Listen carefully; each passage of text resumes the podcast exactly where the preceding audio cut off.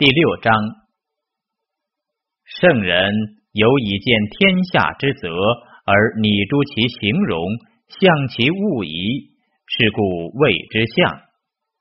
圣人有以见天下之动而观其会通，以行其典礼，系辞焉以断其吉凶，是故谓之爻。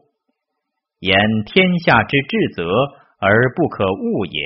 言天下之至动而不可乱也，拟之而后言，易之而后动，拟易以成其变化。鸣鹤在阴，其子鹤之。我有好觉，吾与而米之。子曰：君子居其事，出其言善，则千里之外应之，况其耳者乎？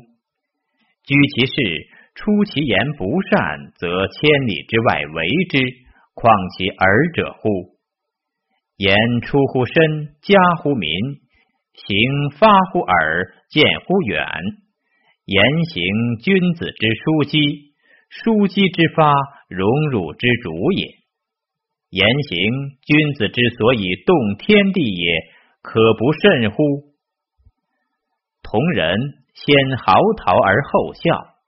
子曰：“君子之道，或出或处，或默或语。二人同心，其利断金。同心之言，其秀如兰。”